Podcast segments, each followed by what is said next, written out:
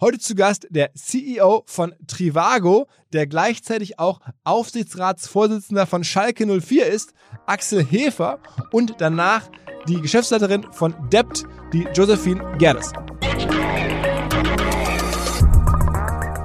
Wir haben ab 2008, ähm, das ist auch der Zeitpunkt, ab dem wir profitabel waren, haben wir jeden Cent, den wir verdient haben, in den Aufbau der Marke gesteckt und sind deswegen als eigentlich die, die ersten ähm, so aggressiv in Fernsehwerbung reingegangen und haben dann eben auch unsere Prozesse und Systeme darauf optimiert mit internen Pre-Tests von den Creatives, eigener Produktion, eigene Skalierung und Übersetzung in andere Märkte, sodass wir wirklich den kompletten Prozess kontrollieren und auch schnell Anpassungen vornehmen können, wenn wir sehen, dass gewisse Spots nicht gut laufen. Let's go! Go, go! Herzlich willkommen beim OMR Podcast mit Philipp Westermeier. Hinweis auf eine erfolgreiche, vor allen Dingen aber sehr hilfreiche Firma hier aus Hamburg namens TaxDo. T-A-X-D-O-O. Tax wie Steuern. Klingt etwas staubig, ist aber wahnsinnig wertvoll, wenn man betroffen ist als Händler und ins EU-Ausland verkauft. Da hat man nämlich eine ganze Reihe von administrativen Arbeiten zu erledigen, auch Risiken, weil man in den jeweiligen Zielländern natürlich mit den Behörden kommunizieren muss. Man muss die Verkäufe dort anmelden, muss dort auch Steuern zahlen. Und genau dabei hilft Textu. Diese ganze Aufwand wird euch abgenommen. Textu bietet eine API, die mit dem jeweiligen Marktplatz, über den ihr verkauft, mit dem Shop-System, das ihr nutzt oder dem ERP-System kommunizieren kann, Plug-and-Play-mäßig all die relevanten Daten abgreift und den ganzen Service in den jeweiligen Zielmärkten für euch erledigt. Macht total viel Sinn. Ist auch übrigens rückwirkend möglich für ähm, Monate in der Vergangenheit, die ihr noch nicht Textu genutzt habt, aber schon ins Ausland verkauft habt. Ihr könnt auch als Unternehmen eure Steuerberater sozusagen davon profitieren lassen. Auch die haben dann weniger Arbeit, wenn ihr Textu einsetzt. Vielleicht kann man sogar den Steuerberatungstarif nochmal nachverhandeln, dank Textu. Am besten ihr probiert es mal aus. Die ersten drei Monate können kostenlos sein. Mit einer Mail an omr.textu.com werden sie das. Man spart die 89 Euro, an die es ansonsten pro Monat kostet. Alle Infos unter textu.com. Seit einigen Wochen höre ich es wieder öfter. Das Thema WhatsApp Newsletter scheint wieder richtig zurückzukommen, muss man sagen. Denn 2018, 2019, da gab es ja schon mal relativ erfolgreiche Firmen im Bereich WhatsApp und Newsletter. Also gerade Urlaubspiraten, glaube ich, so ein Touristikunternehmen, Startup, hatte damals schon über eine Million Abonnenten und das war ein extrem kraftvoller Kanal. Wir haben das damals auch genutzt.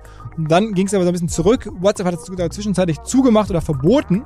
Und jetzt geht's wieder los. Man braucht aber wahrscheinlich einen Experten, eine Software, mit der man arbeiten kann. Und da bietet sich Messenger People an. Ein Partner, auf den ich hier schon häufiger verwiesen habe. Die helfen euch, darauf zu achten, dass alles natürlich DSGVO-konform ist, zeitgemäß, professionell. Wer da mehr wissen möchte, man kann auch direkt loslegen mit einem Messenger People ähm, Webinar unter der Landingpage messengerpeopleeinwort.de slash omr-webinar. Da könnt ihr jetzt nachgucken, wie man aktuell im Bereich Newsletter und WhatsApp arbeiten kann, worauf man achten muss und vielleicht die Kollegen von Messenger People schon mal kennenlernen. Ab und zu wird man ja mal gefragt, mit wem würdest du gerne Abendessen gehen, wenn du eine Person deiner Wahl auswählen könntest?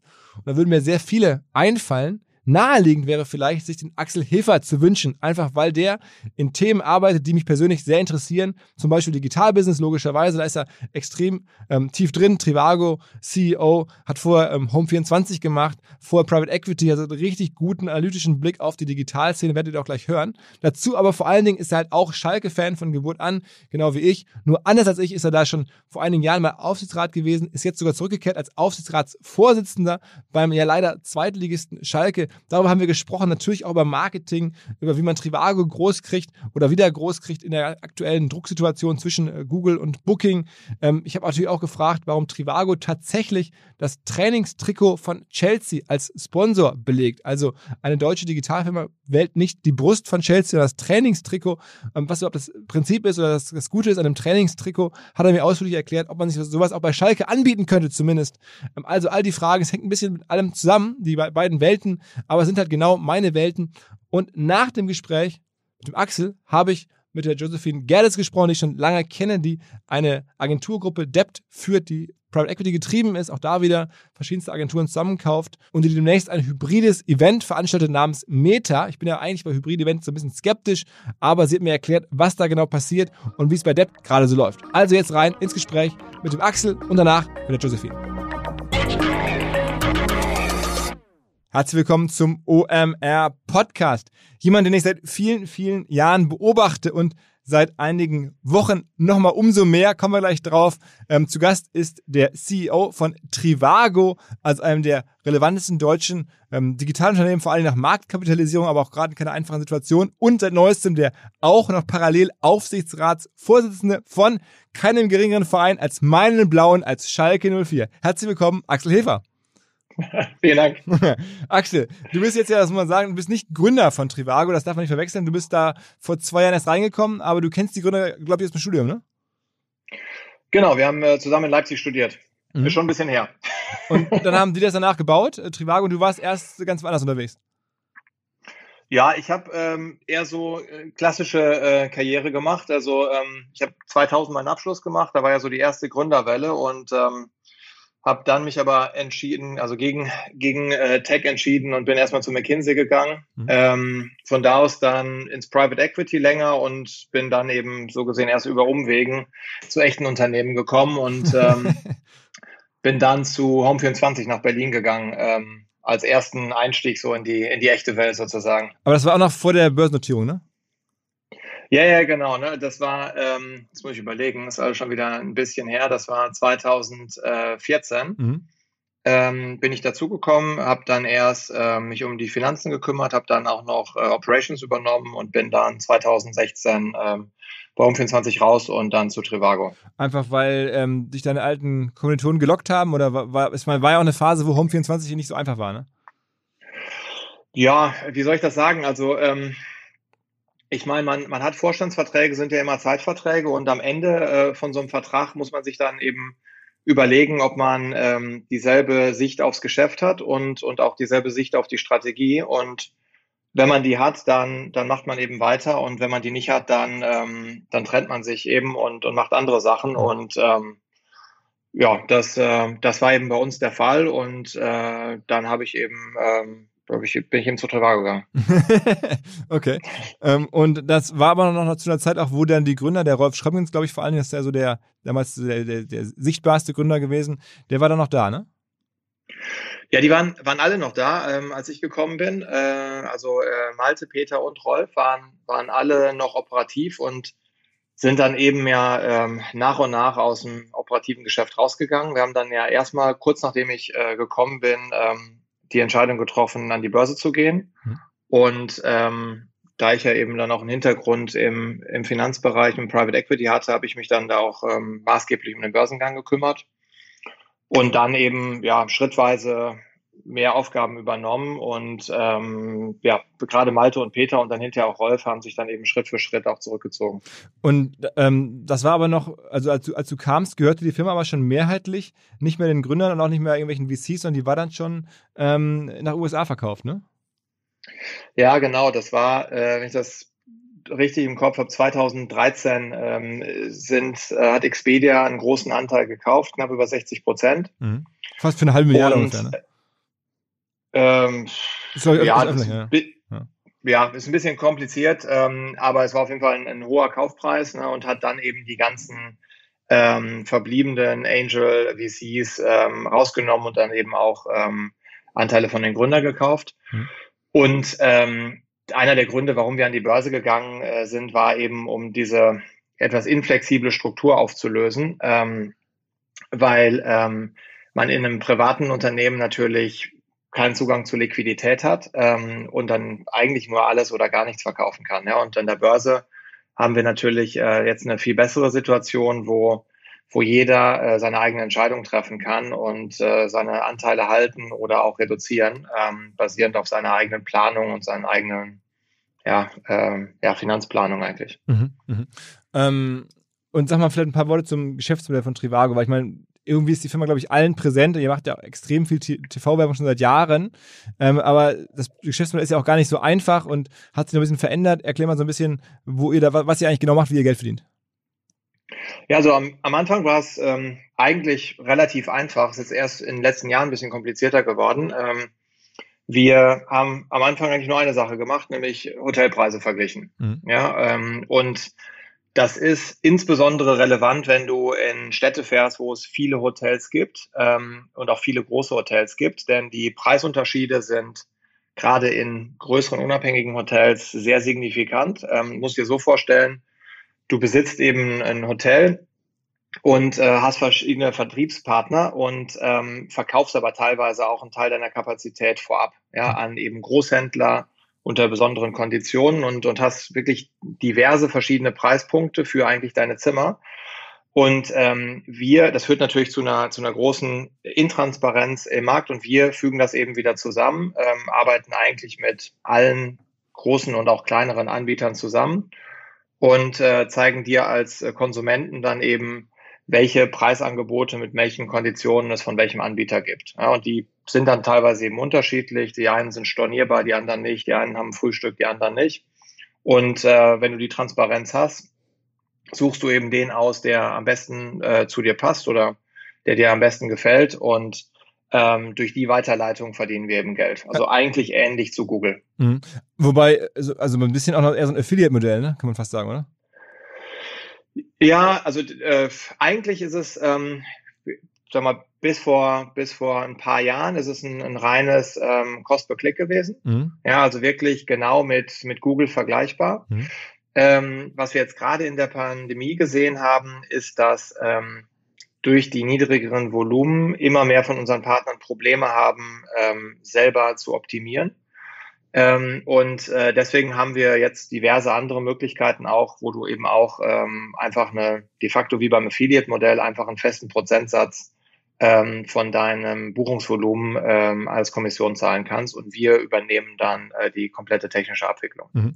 Und damit seid ihr wirklich, muss man mal so ein bisschen rekapitulieren, äh, richtig groß geworden. Also damals, heute haben sich die Zeit ein bisschen geändert, aber als da, glaube ich, 2013 ähm, Expedia rein ist, wie hat für eine Summe, die nach außen so nach einer halben Milliarde aussah, also 500 Millionen Euro oder, ein bisschen drunter, ähm, da war das ja schon ein Monstermodell, ne, wo man sagt, okay, krass, sowas hat es ja in Deutschland noch ganz selten gegeben. Dann kam der IPO, ähm, da war das, würde ich mal sagen, neben Zalando oder, oder wenigen anderen so das ganz große Ding. Das hat sich dann ein bisschen verändert, natürlich wegen Corona. Das hat euch, glaube ich, ähm, logischerweise zu schaffen gemacht, aber auch, und da gibt's ja auch ähm, immer wieder Diskussionen über die Rolle von Google selber und die Rolle von auch Booking.com, also der ganz großen ähm, Plattform-Reisebereich. Dazwischen ist einfach, ist schwer, dazwischen das Modell durchzusetzen, oder?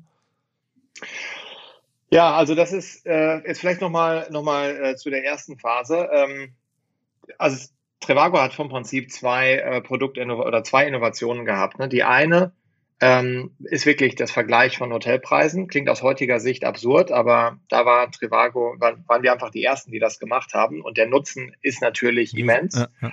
Ähm, also jetzt auch heute, wenn du in Berlin dein Hotel suchst und du bist ein bisschen flexibel, ähm, sparst du im Schnitt zehn Prozent und mehr, wenn du, wenn du über uns gehst. Ne? Mhm. Ähm, das heißt, es ist schon, ist schon spürbar. Äh, die andere Innovation ist, glaube ich, genauso wichtig. Und dann vor allen Dingen die Kombination und der Zeitpunkt äh, war eigentlich so die, der, die, der, der Secret Source, ne? die, ähm, die Trivago so extrem ähm, äh, hochskaliert hat. Die andere Innovation war eigentlich, dass wir, ähm, dass wir als einer der ersten ähm, massiv in Fernsehwerbung mhm. gegangen sind. Ja, also die meisten Online-Geschäfte ähm, haben ja über, ähm, über Google eben skaliert oder über Online-Werbung und über SEO. Und wir haben schon 2008 gesagt, okay, wir wollen eigentlich nicht so eine starke Abhängigkeit von einzelnen Marketingkanälen haben und die einzige Möglichkeit, nicht so abhängig zu sein, ist es, eine Marke aufzubauen. Mhm. Und wir haben ab 2008, ähm, das ist auch der Zeitpunkt, ab dem wir profitabel waren, haben wir jeden Cent, den wir verdient haben, in den Aufbau der Marke gesteckt und sind deswegen als eigentlich die, die ersten ähm, so aggressiv in Fernsehwerbung reingegangen und haben dann eben auch unsere Prozesse und Systeme darauf optimiert mit ähm, internen Pre-Tests von, ähm, von den äh, Creatives, äh, eigener Produktion, eigene Skalierung äh, und Übersetzung in andere Märkte, so dass wir wirklich den kompletten Prozess ähm, kontrollieren und auch schnell Anpassungen vornehmen können, wenn wir sehen, dass gewisse Spots nicht gut laufen. Ähm, und die beiden Innovationen gepaart mit einer Marktsituation, wo gerade in dem Hochlauf 13, 14, 15, 16, 17 extrem viele Menschen zum ersten Mal online äh, ihr Hotel gebucht haben und dadurch natürlich durch die starke TV-Präsenz über uns äh, auf den, den Markt gekommen sind, äh, das war natürlich perfekt, muss Mhm. man sagen. Mhm. Ja, also da waren wirklich alle, alle Sterne irgendwie ähm, aligned. Ähm, so, und ähm, was in den letzten Jahren, jetzt unabhängig von der Pandemie, ähm, uns so ein bisschen zu schaffen macht, sind eigentlich zwei Sachen. Zum einen, dass äh, Google sehr aggressiv mit dem eigenen Produkt in den Markt reingeht. Mhm. Das ist jetzt ja nicht nur im Reisebereich so, sondern eigentlich in allen größeren Verticals, die Google bespielt, dass sie, sobald eben der, der Profit Pool groß genug ist, äh, mit eigenen Produkten versuchen, ihre eigene Wertschöpfung ähm, zu erhöhen und dann auch den Anteil der Wertschöpfung, den sie insgesamt abgreifen können, zu erhöhen. Das heißt, man wird, wenn man, das, Ähm, wenn man nach was sucht, dann kommt auf einmal dann nicht mehr Trivago oben oder so eine Anzeige von euch, sondern es wird erstmal ein ganz eigenes Produkt von Google auch überhalb der Anzeigen ausgespielt in der Suche sozusagen. Ne? Ja, genau. Das ist eben dieses, diese Google Hotel Ads, ja, Mhm. was ein, was ein, eigenes ähm, Preisvergleichsmodul ist, was normalerweise äh, unter den AdWord-Positionen kommt, ja, also auf Position 5 oder etwas höher, wenn nicht äh, alle vier AdWord-Positionen ähm, ausgenutzt werden, aber über den, den äh, SEO-Ergebnissen. Mhm. Ähm, was natürlich ähm, strategisch ähm, für uns ja, nicht optimal ist, weil wir eben ein Wettbewerbsprodukt sehr, sehr visibel ähm, ähm, äh, in der Google-Suche haben. So, und auf der anderen Seite muss man sehen, dass ähm, der Markt sich immer weiter äh, auf der ähm, äh, Online-Reisebüro-Seite, äh, OTA-Seite konsolidiert. Ähm, mit Booking in Europa natürlich extrem stark und mit sehr, sehr hohen Marktanteilen, aber auch in, ähm, in Amerika mit Expedia. Mhm. Und die zwei Gruppen kontrollieren äh, den, den wirklich den Großteil des Gesamtbuchungsvolumens. Ja, und, und da ist es dann natürlich so, ähm, zum, in der aktuellen Marktlage sind die meisten Nutzer eigentlich online. So, und ähm, der Mehrwert, den wir schaffen, der ist immer noch signifikant, ja, weil es immer noch große Preisdifferenzen gibt. Aber ähm, diese, dieser, dieser Marktplatz und diese Mittlerrolle ähm, ist natürlich schwieriger, wenn du eine zunehmende Konzentration auf beiden Seiten hast. Mhm. Ne? Ähm, und da eben dazwischen sitzt. Und das ist, ist äh, strategisch eine der großen Herausforderungen, vor denen wir stehen, weswegen wir dann auch ähm, äh, eigentlich vor der Pandemie schon angefangen haben, in neue Produkte zu investieren, ähm, die man in der Pandemie natürlich nicht so gut hochskalieren kann, wie wir uns das gehofft hatten. Mhm. Ähm, aber äh, das werden wir natürlich weitermachen, um dann eben wirklich unsere Marke auch über, über mehr Produkte zu nutzen. Mhm. Okay, aber also das heißt, was am Ende brauchst du eine Börsenstory, ne? Also sag mal so in, in, in ein paar Worten, was ist sozusagen das, was, was woran aktuell die Investoren glauben, was ihr in Zukunft macht? Also unsere, unsere Börsenstory ähm, fängt im Prinzip oder startet mit, mit der Marke. Ne? Also wir sind eine der oder wahrscheinlich sogar die äh, bekannteste Reisemarke weltweit. Wir sind in, außer in China, in praktisch jedem Land ähm, unter den bekanntesten oder die bekannteste Marke. Mhm. Ähm, und wir haben, haben dieses Asset in der Vergangenheit eben nur für ein spezielles Produkt genutzt. Ja? Und ähm, das Produkt ist ähm, extrem hilfreich für Nutzer, aber die meisten Leute reisen eben nur ein bis zweimal pro Jahr. Das heißt, wir sind und, und auch da ähm, brauchst du unser Produkt eigentlich erst, wenn du dich schon entschieden hast, wohin du reisen möchtest und was du ungefähr möchtest. Ja? Ähm, also unser, unser Kernprodukt, unser Preisvergleichsprodukt hilft dir nicht zu entscheiden, ob du nach London oder nach Paris gehst. Ähm, es hilft dir aber zu entscheiden, welches Hotel du wo buchst, wenn du in Berlin gerne ein Drei-Sterne-Hotel in der Nähe vom Alexanderplatz haben möchtest. Mhm. So, das heißt, es ist, ist wirklich, sind wenige Tage im Jahr, wo wir mit unserem Produkt äh, einen signifikanten Wert bei unseren Nutzern generieren. Und da nutzen wir natürlich die Bekanntheit der Marke, Marke überhaupt nicht voll aus. Und deswegen haben wir eben angefangen, weitere Produkte zu entwickeln, damit wir häufiger ähm, äh, Mehrwert bei unseren Nutzern generieren können und auch für die Nutzer relevant sein können. Das, was am weitesten fortgeschritten ist, ist äh, eben unser ähm, lokales Reiseprodukt Weekend, was wir in äh, Amerika und England ähm, jetzt auch in der dritten Release inzwischen ähm, auch äh, im Markt haben, wo die, der, der, ähm, das Produkt ein bisschen früher anfängt. Also gerade in der Pandemie ähm, wollen viele Leute ja nicht weit wegfahren, sondern in der Nähe bleiben. Mhm. Und ähm, du, du sagst vom Prinzip, ähm, wo du bist und wie weit du maximal fahren möchtest. Und wir schlagen dann eben äh, Reiseziele vor, ähm, geben dir auch Informationen, warum es eigentlich gute Ziele sind, was man da machen kann und auch was eigentlich äh, attraktive Hotel- oder auch Apartment-Deals sind, so dass wir eher dir einen Denkanstoß geben, wo könntest du denn eine zusätzliche Reise hinmachen, ähm, als äh, wie im Kernprodukt darauf warten, dass du dich eigentlich schon entschieden hast und dadurch natürlich viel häufiger relevant sind, denn über Wochenendtrips äh, denkst du viel häufiger nach, als dass du dann tatsächlich einen machst. Am Ende geht es also um Berührungspunkte mit den Menschen. Also ne, das ist ja bei vielen Geschäftsmodellen immer die Frage, wie viele Berührungspunkte kann man erzeugen und jeder Berührungspunkt hat gewisserweise einen Wert. Ne? Absolut. Und das ist gerade in der Reiseindustrie, ähm, gibt es auch noch andere, Möbel ist jetzt auch gar nicht so unterschiedlich, ist das die große Herausforderung, weil du schon äh, sehr hohe Warenkörbe hast und auch attraktive Margen im Reisegeschäft an sich oder gerade auch in der, in der Unterkunft, aber die Frequenz sehr niedrig ist. Hm.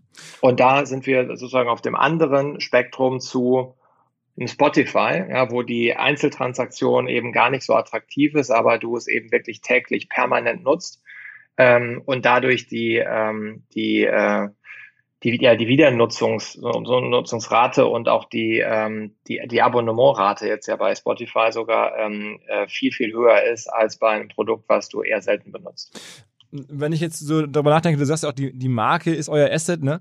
Ähm, dann erinnere ich mich, ist der, der ähm, Rolf Schrömgens war mal vor Jahren bei uns auf der ganz großen Bühne beim OMR Festival und ähm, da wurde er von einem Zuschauer, erinnere mich noch, angesprochen, das war ein, äh, auch ein bekannter Freund von mir, ähm, äh, ja, sehr bekannter Kreativwerber und der sagte, ähm, er findet es ja eine Wahnsinns-Story und auch ähm, die Marke ist bekannt, aber die steht halt sehr stark für so eine Performance, durch Performance-Marketing aufgebaute Marke, ne? also sehr abverkaufsorientiert gedacht über Fernsehwerbung und, und äh, Performance-Kanäle. Ähm, würdest du sagen, also ist das am Ende zutreffend? Äh, ich finde find das gar nicht so schlecht beobachtet. Also es ist jetzt, sagen wir mal, eine Six im Vergleich, die was ganz anderes macht, schon klar. Aber die haben natürlich so eine Marke sehr stark über Kreativwerbung, über verrückte Aktionen äh, ne, gebaut. Ähm, inwieweit unterscheidet sich da so eine Art und Weise, wie so eine Marke entsteht und auch wie die wahrgenommen wird? Oder, oder siehst du es gar nicht so? Das ist, ist eine super spannende Frage. Da ist, da ist was Wahres dran, muss ich ganz ehrlich sagen. Also wir haben, haben die Marke ja ähm, über diesen Claim Hotel Trivago, der extrem bekannt ist, ähm, ja aufgebaut und haben äh, ja auch jahrelang extrem erfolgreich äh, dieses Mr. und Mrs. Trivago Konzept gefahren, was teilweise ja auch gerade bei dem Werbedruck, den wir hatten, auch schon so ein bisschen genervt hat, aber jeder kann sich an diese Werbung erinnern. Mhm. Ähm, auf der anderen Seite sind natürlich die Markenwerte, die wir mit dieser Werbung äh, transportiert haben, eher überschaubar. Mhm. Ne, also es ist schon, das kann man schon sagen, es ist eine, eine Werbung, die um die Reisezeiten ähm, sehr gut performt hat, um, um wirklich in dem Moment, wo du eben an deine Reise denkst, äh, Trevago nach ganz oben gedanklich auf deine Liste zu heben. Und was wir ähm, jetzt ähm, 2020 ähm, äh, gemacht haben, ist, dass wir äh, das etwas besser balanciert haben. Ja? Also die, die, äh, das, die Kampagne, die wir da ähm, in Europa und auch in Amerika gefahren haben, ähm, war auch in der Pandemie äh, weniger aggressiv, ähm, also weniger performanceorientiert äh, und etwas weicher insgesamt. Mhm. Denn die Verunsicherung war ja auch sehr hoch, ja, mhm. und äh, man hat auch ein paar Monate Vorlauf äh, für so eine Kampagne und wir hatten gesagt, okay, die Situation wird schwierig sein und wird auch sehr unterschiedlich sein. Wir müssen müssen ähm, müssen da äh, etwas balancierter vorgehen und können das natürlich auch nutzen, um um stärker Markenattribute zu transportieren. Und das hat auch sehr gut funktioniert. Und, und deswegen glaube ich, die Beobachtung absolut richtig. Wir haben da sehr stark in der Vergangenheit ähm, äh, uns drauf fokussiert und in die, in die Zukunft schauend wird es immer wichtiger werden, wie in jedem äh, reifer werdenden Markt eben auch ähm, mehr Markenattribute zu transportieren in der Werbung. Aber auch mit, mit klassischen sozusagen Kreativagenturen zusammen, das habt ihr ja jahrelang gar nicht, war es ja gar nicht nötig gefühlt. Jetzt macht ihr so richtig, dass ihr überlegt, so ne, mit, den, mit den richtigen Brand-Advertisern, also Beratern dafür? Ja, also wir haben, äh, wir haben das immer mal wieder getestet, ähm, mit, mit gutem und auch mit schlechtem Erfolg. Ähm, also externe Agenturen sind ja nicht per se gut oder schlecht. Das, das hängt ja immer von den einzelnen ähm, einzelnen Kreativen ab. Und mhm. wir haben, haben ein sehr gutes Team äh, und haben da auch gute Erfahrungen mitgemacht. Wir machen es aber schon immer mal wieder, dass wir uns auch Ideen von äh, draußen reinholen, um sicherzustellen, dass wir nicht zu sehr in unserem eigenen äh, Saft schmoren. Mhm. Und jetzt, wenn man so guckt, was ihr so an, an äh, Aktivitäten macht im, im Markenaufbaubereich. Da war eine Sache, klar, als Fußballfan bin ich drüber gestolpert. Ähm, ihr seid unter anderem jetzt auch Trikotsponsor bei Chelsea. Allerdings nicht Ja. ähm, auf dem Trikot, was bei den Spielen getragen wird, so was man ja so annehmen würde, sondern bei dem Trainingstrikot. Wie kommt sowas zustande? Und was ist da die Lösung dahinter oder die, das, die, die Denke dahinter? Ja, das ist super spannend. Ähm, und gerade aus deutscher Sicht, denn in Deutschland gibt's dieses, äh, dieses Asset ja noch gar nicht. ne? Also die, die deutschen Vereine haben alle noch integrierte Hauptsponsoren, die ähm, auf dem sogenannten Trainingskit und auf dem, auf dem äh, Hauptspieltags-Shirt ähm, Shirt sind. Mhm. Und in England ist das, ich glaube, Manchester United hat damit angefangen vor fünf, sechs Jahren, also schon, schon ein paar Jahre her. Und die haben das aufgesplittet. Mhm. So, und ähm, der, der, die, der Split ist folgendermaßen, die 90 Minuten, wo gespielt wird, ähm, wird eben das, das, das Trikot des Hauptsponsors gezeigt und kriegt damit eben auch den, den überwiegenden Großteil der Fernsehreichweite. Ähm, aber 100 Prozent der Zeit außerhalb der 90 Minuten ähm, wird eben das Trainingskit äh, getragen, unter anderem auch vom Trainer, weil er nicht auf dem Platz ist. Mhm. Mhm. So, und ähm, wenn man sich jetzt ähm, gerade in der Premier League, aber auch in der Bundesliga natürlich bei den großen Vereinen immer mehr anschaut, ähm, was für Werbereichweiten eigentlich vermarktbar sind, ist natürlich Fernsehen sehr, sehr wichtig, aber auch die Online-Reichweite wird immer wichtiger.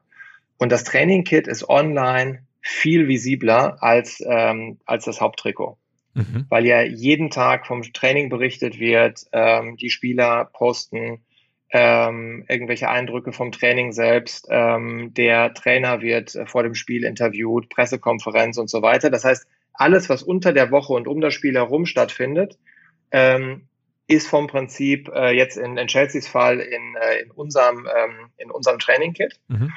Und das fanden wir eben hochspannend und auch hochinnovativ, weil für uns als, als Online-Unternehmen, was auch global tätig ist, gibt es nicht so viele Sponsoring-Assets, die zum einen global wirken und dann eben auch sich sehr stark auf äh, Online-Nutzer konzentrieren.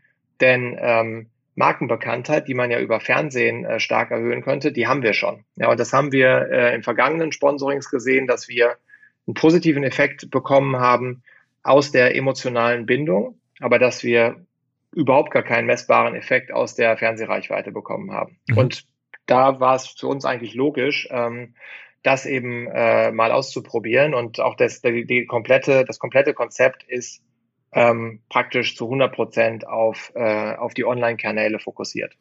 Ist, und es ist ja wahrscheinlich auch deutlich nochmal günstiger, nämlich an das Trainingskit äh, zu sponsern als das Spieltagstrikot.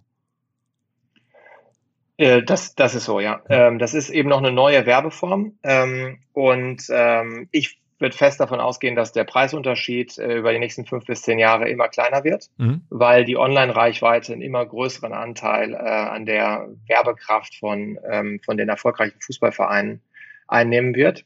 Aber äh, aktuell ist, ähm, sind die meisten Firmen ähm, hauptsächlich an, an dem Haupttrikot interessiert. Übrigens für alle Hörer, ähm, die das Thema spannend finden, ich hatte vor ein paar Wochen mal mit dem Oliver Steil dazu auch gesprochen, der ist ja der CEO von Teamviewer und die machen ja was ähnliches, also noch, aber wobei, äh, die gehen halt aufs Haupttrikot bei, bei Manchester ähm, United ähm, und also machen das nochmal bei in der Formel 1 auch, bei Mercedes ähm, und aber auch mit derselben Logik, Online-Firma muss Online-Werbung machen, ähm, globale Reichweiten. Also habt ihr euch schon mal zu ausgetauscht? Wahrscheinlich nicht, ne? Zu dem Thema haben wir noch nicht gesprochen. Ähm, nee. In Hamburg sind wir sehr stolz auf unsere Startups und natürlich insbesondere auf die, die richtig groß geworden sind. Und so viele gibt es davon leider gar nicht. Trotzdem wird eine Firma häufig vergessen. Eine richtige Hamburger Gründergeschichte war auch MyTaxi. Mittlerweile heißt halt MyTaxi anders. Es heißt jetzt FreeNow, ist aber wirklich eine super App und zwar nicht nur im Sinne von super zu benutzen, sondern auch super, weil da verschiedenste Dienste drin zusammenkommen. Also nicht mehr das reine Taxi bestellen, sondern super App heißt, verschiedenste Services werden zusammengefasst. Man kann jetzt darüber halt auch Mietwagen ähm, zum Festpreis buchen, man kann darüber Scooter buchen, man kann darüber E-Bikes buchen, E-Roller, man kann darüber Carsharing machen. Also diese ganze Free Now-Geschichte ist richtig komplex. Das Taxi-Angebot gibt es in 65 deutschen Städten und das Super-App-Angebot, also die restlichen Mobilitätsservices, die gibt es mittlerweile auch in ganz vielen kleinen Städten, also auch in Augsburg, Stuttgart, Hannover, Nürnberg, Karlsruhe, Aachen. Überall da funktioniert jetzt Free Now als Super-App sollte man sich auf jeden Fall installieren und macht eine ganze Reihe von Dingen einfacher. Produkte wie ShareNow, wie Tier, wie Voy, wie Miles, wie Emmy, alles über FreeNow buchbar. Wie ist denn so euer Breakdown, also Werbung? Nach wie vor ähm, kauft ihr viel bei Google auch ein, logischerweise. Ähm, ist das irgendwie 60, 70 Prozent und dann noch Fernsehwerbung dann ist halt sowas wie jetzt mit Chelsea eher so ein bisschen obendrauf oder mittlerweile werden sozusagen jetzt ähm, ja nicht unbedingt äh, performanceorientierte Kanäle auch größer von den ganzen, von, von eurem Budgetanteil? Ja, also ich, wir haben historisch haben wir ähm, haben wir eigentlich auf zwei große Kanäle gesetzt, nämlich äh, normales lineares Fernsehen und auf Google. Mhm. Auf, auf, Google klar muss jeder setzen, ja, das, äh, das dadurch, dass Google praktisch ein Monopol in der Suche hat, ähm, kommt man da gar nicht drum rum und ähm, bei uns eben besonders dieser extrem starke Fokus auf Fernsehen. Mhm. So und was man äh, Fernsehen hat, hat vom Prinzip zwei Herausforderungen. Zum einen ist, dass äh, gerade die jüngeren Zuschauer nicht mehr normales lineares Fernsehen schauen, sondern eben auf Streamingdienste ausweichen, wo man noch nicht dieselben Werbemöglichkeiten hat. Ähm, das heißt, es gibt gewisse Altersklassen, die man über traditionelle Fernsehwerbung praktisch nicht mehr erreichen kann. Mhm. Ähm, und äh, der Effekt wird jedes Jahr größer. Äh, ist nach wie vor noch ähm, das Medium für Massenreichweite, aber es ist absehbar, dass es immer weniger der Fall sein wird. Und das andere, es ist eher ein Thema jetzt in der Pandemie, ähm, was wir letztes Jahr äh, beobachtet haben, dass es gewisse Bevölkerungsgruppen gibt, die aktuell einfach nicht reisen wollen. Ja, ähm, das war äh, natürlich vor den ähm, vor den großen Impfkampagnen im Wesentlichen die Älteren oder auch äh, Menschen mit äh, gesundheitlichen Beeinträchtigungen, ähm, die einfach lieber zu Hause geblieben sind. Und beim Fernsehen hat man eben schon das Thema, dass man, dass man nicht so gut ähm, auf die Zielgruppen äh, abstellen kann und, und diese, diese Gruppen automatisch immer mitbezahlt. Mhm. Ähm, so dass wir, ähm, dass wir äh, grundsätzlich äh, natürlich die, die Herausforderung und auch die Chance äh, sehen, dass, dass man stärker in ähm, ja, in, in markenbildende Online-Kanäle geht, also jetzt nicht in klassisches äh, Suchmaschinenoptimierung wie bei Google, sondern eben eher in äh, die sozialen Netzwerke, in Online-Videoformate. Ähm, und da würden wir dann eben so ein, so ein Chelsea-Sponsoring ähm, äh, auch runterzählen, mhm. dass man seine Marke online eben besser präsentiert. Hm. Und da ist aber auch Pay, das heißt, ihr baut dann halt auch, oder eine Kampagne mit den berühmten, weiß nicht, Hunderten oder Tausenden von Assets, die ihr dann bei Instagram, bei YouTube überall ausspielt? Das ist immer eine Kombination ne, zwischen ähm, organischer Reichweite und auch äh, bezahlter Reichweite. Ähm, da muss man eben mit allem spielen. Also vielleicht noch ein Gedanke dazu. Ähm, die sozialen Netze sind in der Reisebranche deutlich schwächer als in, in anderen Branchen, als zum Beispiel in Fashion äh, im, im Werbemarkt, weil eben die Reisehäufigkeit viel, viel niedriger ist. Ja, und du kannst dir jeden Tag ein neues T-Shirt kaufen. Und das ist auch für dich relevant, aber es ist nicht jeden Tag für dich ein Reiseangebot relevant, weil du vielleicht gerade erst äh, aus dem Urlaub zurückgekommen bist ähm, oder einfach gerade nirgendwo hinfahren möchtest. Und deswegen ist, ähm, ist es schon schwieriger, ähm, äh, wirklich Kampagnen ähm, in den sozialen Netzen zu fahren. Ähm, und den, den Zeitpunkt und die, die Relevanz der Werbung eigentlich auf die Zielgruppen abzustimmen. Aber wir arbeiten da seit, seit vielen Jahren ähm, mit, mit äh, den großen Partnern zusammen und haben auch ähm, sehr gute Fortschritte gemacht. Es ist aber immer noch ein bisschen Arbeit. Ne? Also es ist, ist noch nicht so, dass, ähm, dass äh, jetzt gerade Facebook mit äh, Google im Reisebereich schon mithalten kann. Sie machen aber große Fortschritte und strategisch ist es natürlich äh, sehr interessant. Wie viel Prozent eurer Wertschöpfung würdest du sagen, entsteht denn eigentlich aus, aus Marketing? Am Ende ja schon sehr viel. Ne? Also ich, bei anderen Firmen ist es vielleicht ein bisschen weniger, bei euch erscheint es mir schon so fast, weiß ich nicht, 30, 40 Prozent des Firmenerfolgs liegen am Ende im Marketing. Ja, das kann man schlecht quantifizieren, ne? aber, aber das, ähm, der, der Kernpunkt ist eigentlich, dadurch, dass die, die Reisehäufigkeit relativ gering ist, müssen wir schon permanent ähm, unsere Nutzer eigentlich an ihre gute Erfahrung vor einem halben oder vor einem Jahr erinnern. Mhm. Ja, und das ist, ähm, das ist jetzt gar nicht für uns so anders als für, für ein Booking oder für ein Expedia. Das ist eigentlich bei allen Reiseunternehmen so.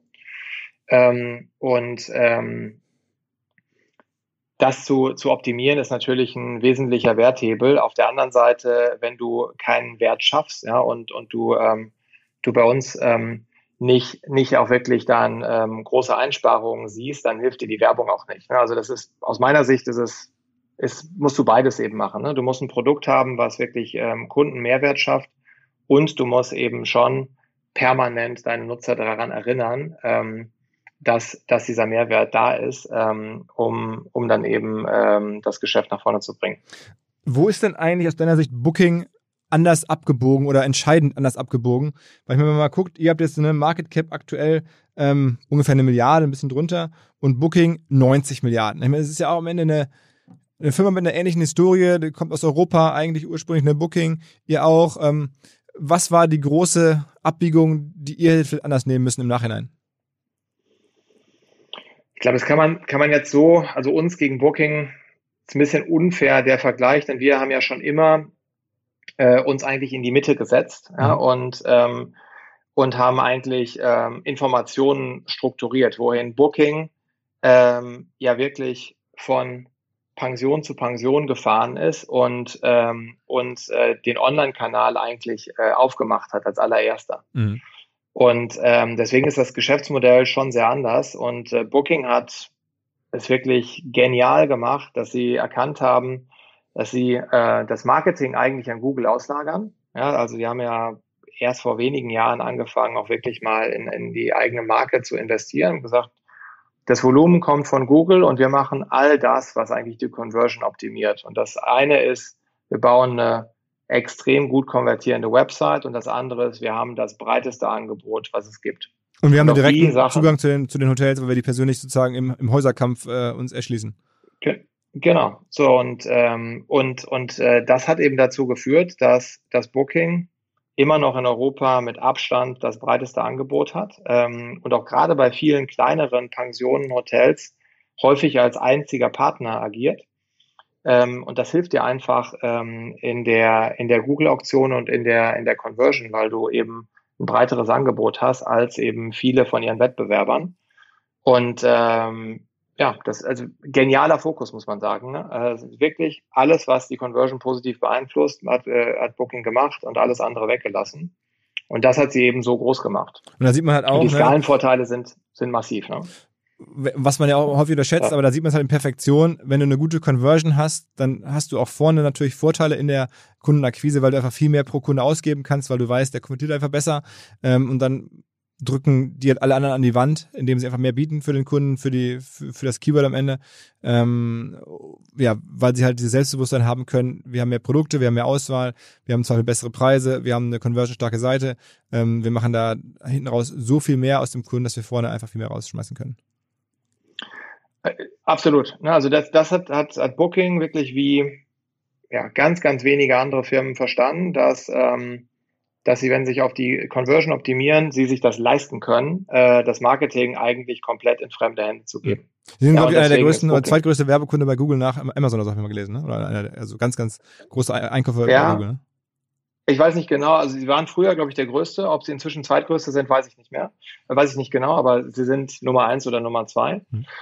Ähm, und äh, das andere, was, was, äh, was Booking natürlich in den letzten Jahren gut gemacht hat, ist, dass sie ähm, auch systematisch ihr eigenes Kundenbindungsprogramm aufgebaut haben mit Genius. Ähm, und äh, das ist ein Unterschied zu uns. Äh, bei uns ist die Seite ja nutzbar, ohne dass man äh, sich registriert, wohingegen Booking ja die Transaktion abwickelt und dadurch immer den Endkundenkontakt hat. Hm, hm, hm. Ja.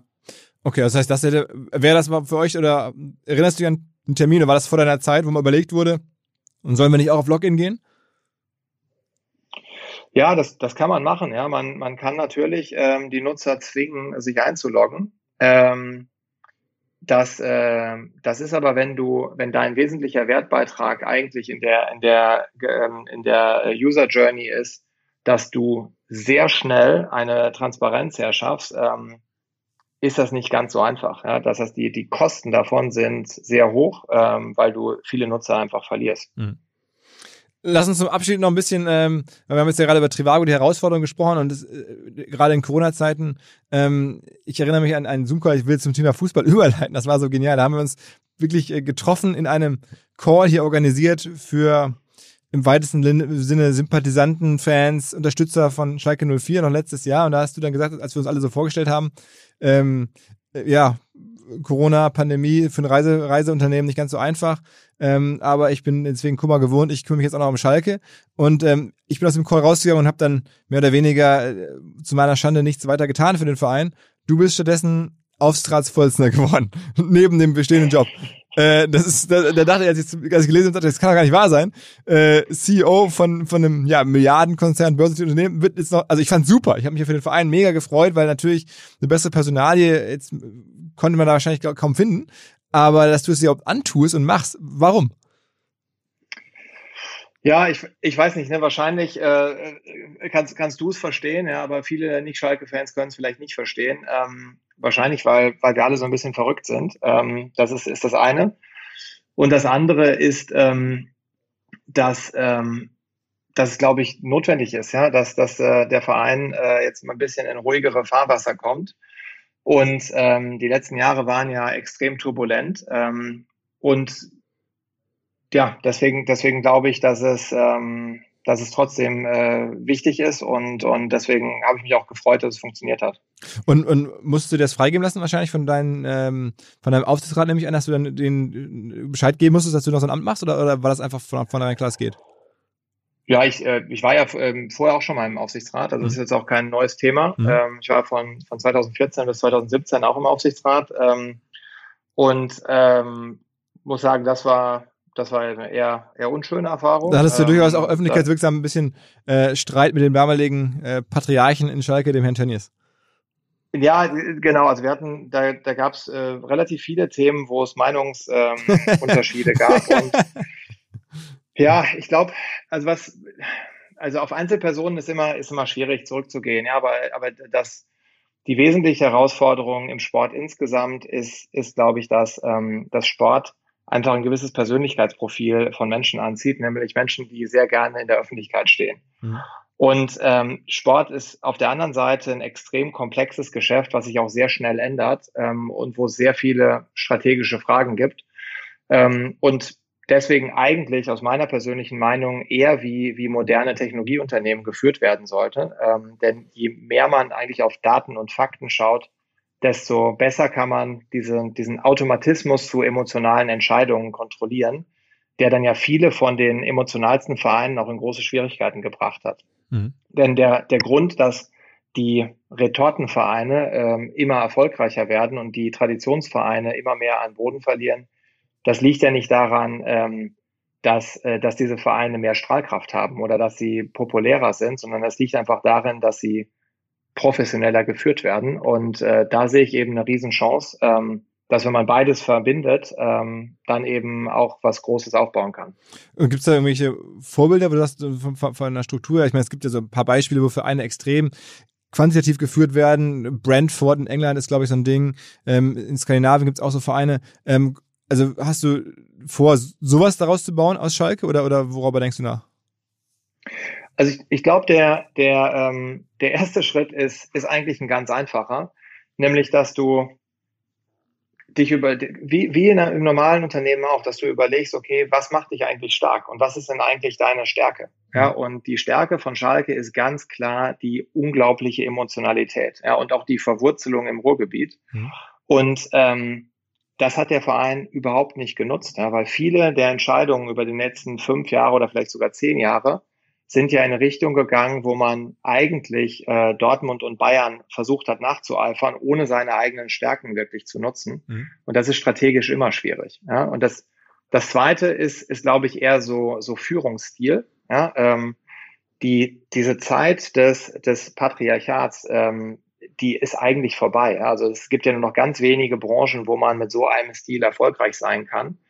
Und ich glaube, da, ähm, da ist eine Riesenchance, ähm, da auch wirklich den, den Umbruch zu, ähm, zu wagen. Und bei äh, dem, dem Stichwort datengeführtes äh, Scouting, Sportbereich und so weiter, da gibt es natürlich gerade die, die, die Vereine, die von Private Equity Häusern gekauft werden, die versuchen damit ja die Emotionalität komplett rauszunehmen. Mhm. Und ob man so radikal sein muss oder ob man, ob man nur ähm, Daten nutzt, um die Emotionalität ähm, aus den Entscheidungsprozessen stärker rauszuhalten, das wird sich zeigen, aber man braucht auf jeden Fall eine, eine, ein sehr hohes Maß an Disziplin, dass man, dass man sich nicht mitreißen lässt, um dann doch noch den einen Spieler extra zu, zu kaufen, auch wenn es finanziell unnötig ist ähm, und auch vielleicht sportlich unnötig ähm, einfach aus der Begeisterung heraus. Ja, und, und das muss man schaffen und da helfen äh, Daten und Strukturen natürlich extrem. Wie ist so deine, deine Mittelfristsicht? Also ich frage jetzt mal als Fan, ähm, Aufstieg ist, ist ja die Frage, muss ja kommen. Äh, was, was denkst du da? Also klar äh, muss Schalke wieder in der ersten Liga spielen. Die Frage ist nur, wann ist das realistisch? Ja, und, und wenn man schaut, äh, dieser dieser wirklich Zwang, jedes Jahr sich für die Champions League zu qualifizieren, ähm, hat ja dazu geführt, dass der Verein, wie Alex Jobs das ja gesagt hat, Wetten auf die Zukunft äh, äh, eingegangen ist. Ja? Mhm. Das heißt, immer noch mal ein Spieler, immer noch mehr Risiko eingehen, bis es dann irgendwann schief geht. Und den Fehler, den, ähm, den werden wir nicht nochmal machen. Ja? Das heißt, ähm, man, man muss, muss schon bei, ähm, bei allem, allem Willen zum kurzfristigen sportlichen Erfolg ein langfristiges Ziel verfolgen. Denn Sport ist auch ein Glücksspiel zum gewissen Maß. Ne? Also kurzfristig ist viel Glück dabei und auch sogar über eine ganze Saison ist auch Glück dabei, Verletzungspech und auch Glück in den Spielen. Ähm, das heißt, über die nächsten zwei bis drei Jahre muss es das Ziel sein, dass Schalke wieder aufsteigt. Ob das im ersten Jahr gelingt oder nicht, wie gesagt, das ist auch ein bisschen Glückssache und man muss dann eben auch die Disziplin und die Geduld haben, es nicht zu erzwingen. Wie würdest du denn, äh, oder vielleicht, ich will dich damit jetzt nicht quälen, aber diesen ganz krassen Kollaps erklären? Also ich meine, Schalke war ja noch vor wenigen Jahren sogar mal Zweiter in der, und hat auch regelmäßig Champions League gespielt oder, oder so, und dann kam auf einmal ein, zwei Jahre in Folge mit dem letzten Jahr als, als absolute Krönung, wo einfach gar nichts mehr ging. Also gefühlt ist das Ding ja komplett kollabiert, wie so ein, wie so ein Hochhaus. Ähm, das habe ich jetzt so als, als in Hamburg lebender Fan in der Dramatik nicht erwartet. Also wie erklärst du das und hast du das kommen sehen? Also ich glaube, so eine Saison wie letzte Saison ist, ähm, die kann man nicht kommen sehen und die, die hat es ja so eigentlich auch noch nicht gegeben, dass eine, eine Mannschaft, die äh, vom Budget her äh, mindestens Euroleague spielen müsste, dann als einer der schlechtesten Absteiger aller Zeiten praktisch kampflos die erste Liga verlässt. Das ist, glaube ich, schon eine Kombination von verschiedenen Dingen. Ja? Also dieses permanente Wechseln des Trainers und damit auch äh, permanentes Wechseln des sportlichen Konzepts auf Schalke. Da mhm. gibt's ja außer Hamburg äh, eigentlich keinen anderen, der, der das in den letzten 20 Jahren so häufig gemacht hat. Das führt natürlich permanent zu einer, einer suboptimalen Mannschaft, ja, weil jeder Trainer doch wieder eigene Gedanken hat, äh, aber dann ja die Spieler von mehreren Vortrainern eigentlich äh, zur Verfügung hat. Das war, denke ich mal, ein grundsätzliches Problem. Und ähm, dann äh, dieser, dieser komplette Zusammenbruch dann auch mit fünf Trainern in einer Saison. Ähm, irgendwann ja, hat einfach keine Mannschaft mehr auf dem Platz gestanden. Ja? Und, ähm, und, und dann ist ein Mannschaftssport eben auch schwierig. Wie man es hätte vermeiden können, das ist schwierig zu sagen. Ja? Da, da war ich auch, äh, auch genauso wie du. Äh, ich habe es im Fernseher mir angeschaut. Ähm, dass keine äh, Zuschauer im Stadion waren, hat sicherlich Schalke auch mehr geschadet als anderen Vereinen und auch gerade bei den Spielen, die man gesehen hat, ähm, hätten da sicherlich äh, Zuschauer im Stadion auch geholfen. Aber der grundsätzliche Fehler ist, glaube ich, vorher gemacht worden, dass man eben viel zu häufig die Richtung gewechselt hat, äh, weil man eben kein eigenes langfristiges Konzept verfolgt hat. Und das führt automatisch irgendwann dann zu Problemen. Ja, man, man hat irgendwann mal kein Glück mehr und man hat irgendwann auch sogar mal Pech. Und wenn verschiedene Sachen zusammenkommen, ähm, dann, ähm, ja, dann, dann führt das eben zum Absturz. Und jetzt ist wichtig, dass man nach vorne schaut und eben mit einem längerfristigen Plan und einem stabileren Konzept eben sich die Trainer und Spieler nach dem Konzept aussucht und nicht andersrum. Mhm. Okay. Ähm, und bist du da, bist du da, sagen wir mal so, operational, bist du da, also wie viel Prozent deiner Zeit steckst du jetzt aktuell oder kannst du da reinstecken? Sind das eher so 20 Prozent, 30 Prozent? Nehme ich mal an, viel mehr kann das ja wahrscheinlich sein, ne? Also das, das ist, ist ähm, das, das ist eine gute Frage und ähm, die, die Frage habe ich auch schon häufiger gestellt bekommen. Da muss man natürlich auch so ein bisschen aufpassen. So wie es in der Vergangenheit gemacht worden ist, ist es ja auch nicht richtig. Ja, also äh, man, man muss auch klar sagen, ähm, ich meine, ich habe da ja ein Ehrenamt ne, und mache das ehrenamtlich und ähm, bin auch nur im Aufsichtsrat. So, und der Aufsichtsrat, ähm, der muss, muss ja nicht den Verein operativ führen, sondern er muss bei, bei gewissen Themen seine Expertise zur Verfügung stellen und, ähm, und den Vorstand beraten. Er muss den Vorstand aussuchen ähm, und äh, dann eben äh, eine, eine langfristige Strategie, äh, die von dem Vorstand vorgeschlagen wird, verabschieden und deren Umsetzung kontrollieren. Das heißt, wenn man sich da wirklich mal auf die Aufgaben, die eigentlich dem Aufsichtsrat zustehen, konzentriert, ist das schon anders, als es in der Vergangenheit war. Ähm, aber natürlich, das, das, das ist klar, dass in, in einer Situation wie jetzt, wo, wo viele Sachen im Umbruch sind und wo man jetzt eigentlich auch die, die, ähm, das Fundament für die Zukunft legen muss, dass es da mehr Themen gibt, wo, wo man eben auch drüber reden muss. Ähm, aber ja, die, die, die Vergangenheit ist aus meiner Sicht da kein gutes äh, Rollenmodell für, für die Arbeitsteilung der Zukunft. Aber wenn du jetzt ein, so einen Chelsea-Trikot-Deal machst, dann ähm, hast, lernst du ja einiges, was man bei Schalke vielleicht auch anwenden könnte. Ja, also das, das hilft auf jeden Fall, ja. Denn, denn also was, was ich unter anderem natürlich mitbringe, ist die, die Kundensicht, ja. Denn ähm, wir haben uns ja viele äh, Sponsoring-Deals angeschaut oder machen natürlich auch so viel Werbung.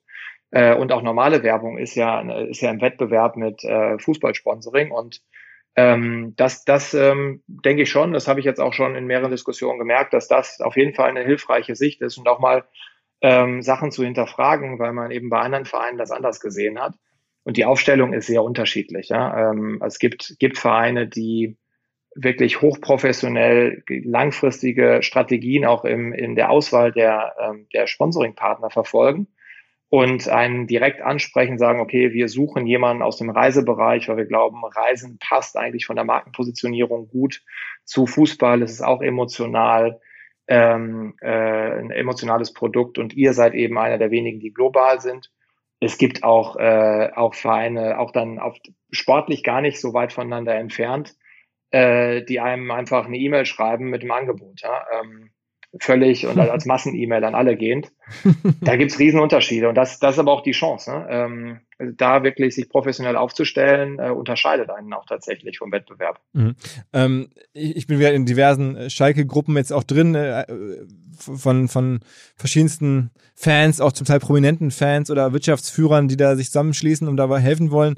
Auch und, äh, da, was ich immer interessant finde, da gibt's dann auch so wirklich so Urschalker, Schauspieler und ähnliches, die immer schreiben, also auf gar keinen Fall so Gazprom und so, das wäre wirklich ein Problem, das müsste man, da, da müsste man mal dringend mit aufhören und so. Ähm, äh, besser nicht, oder?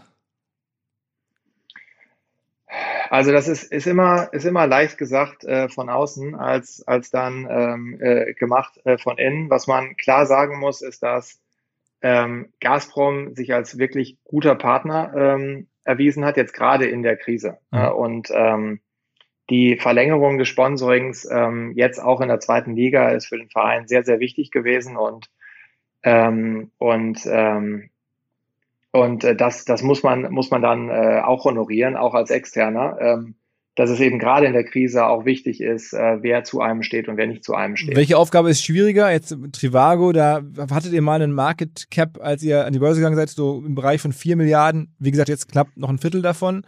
Ähm, bei Schalke noch vor kurzem war zumindest Europa League normal, jetzt zweite Liga. Was passiert eher, ähm, dass Schalke wieder Europa League spielt oder dass Trivago wieder Richtung vier Milliarden Bewertung kommt?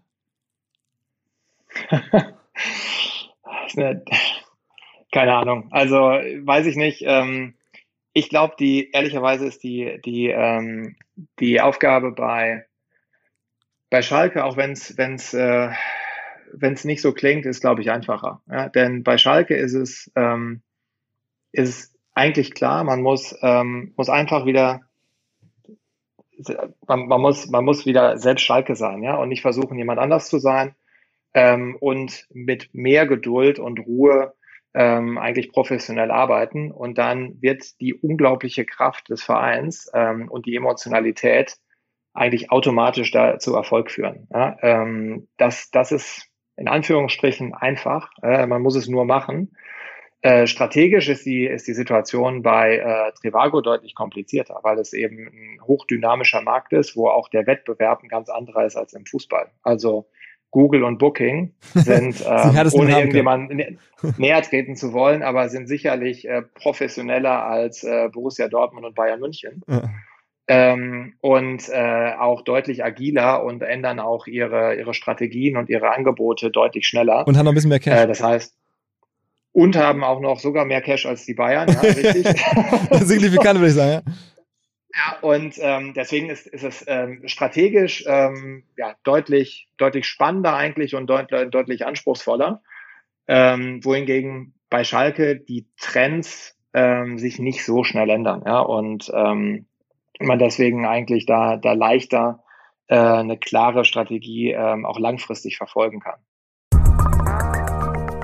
Steile These, ganz wenige Menschen außerhalb Vodafones kennen die Geschäftskunden-Produktpalette so gut wie ich, einfach weil ich ja hier offensichtlich regelmäßig davon berichte und jetzt gibt es eine neue Kollaboration, könnte man fast sagen. Ein neues Produkt gemeinsam von Vodafone und Microsoft. Es geht um Teams. Das bekannte Videotelefonie- oder Videocall-Produkt kann man jetzt durch Vodafone noch weiter anreichern. Man kann daraus eine vollständige Cloud-Telefonanlage bauen mit halt Teams, Telefonie und einem Anschluss von Vodafone.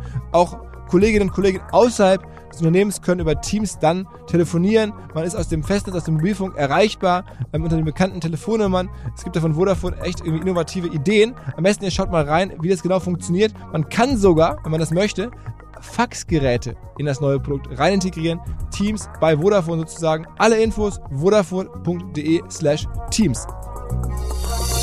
Hast du dich jetzt eigentlich also, also sozusagen als, als Geschäfts- ja, als, als Aufsichtsratschef am Ende äh, gefreut, dass die zweite Liga so krass gut ist, diese, also so stark ist, so spannend ist, mit großen Namen dabei und so eine besondere zweite Liga ähm, im Vergleich zum letzten Jahr? Oder hast du dir gedacht, scheiße, äh, jetzt wird es noch schwieriger aufzusteigen? Also ich habe mich nicht über die zweite Liga gefreut. Ja, generell nicht. Okay, klar, aber als klar, ihr kommt da rein, hättest du lieber eine gehabt, wo du dann gegen Kräuter führt und irgendwie Bochum in der zweiten Liga spielst oder dann lieber eine, wo die alle ersten sind und du dann in der zweiten zumindest gegen, weiß ich nicht, HSV und äh, Bremen und so spielen kannst?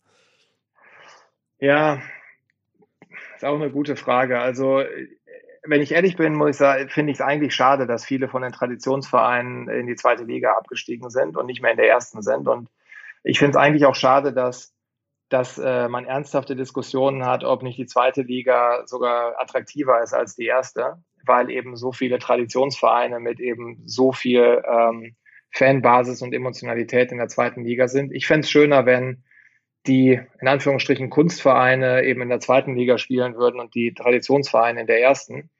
Aber äh, die Voraussetzung dafür ist es, dass die Traditionsvereine eben mal mindestens so professionell geführt werden wie eben die die, äh, die neuen Vereine, die hochgekommen sind. Und ähm, da haben bisher noch nicht so viele Traditionsvereine ähm, Fortschritte gemacht, beziehungsweise das geschafft. Und das ist, glaube ich, genau die, die Aufgabe. Mhm.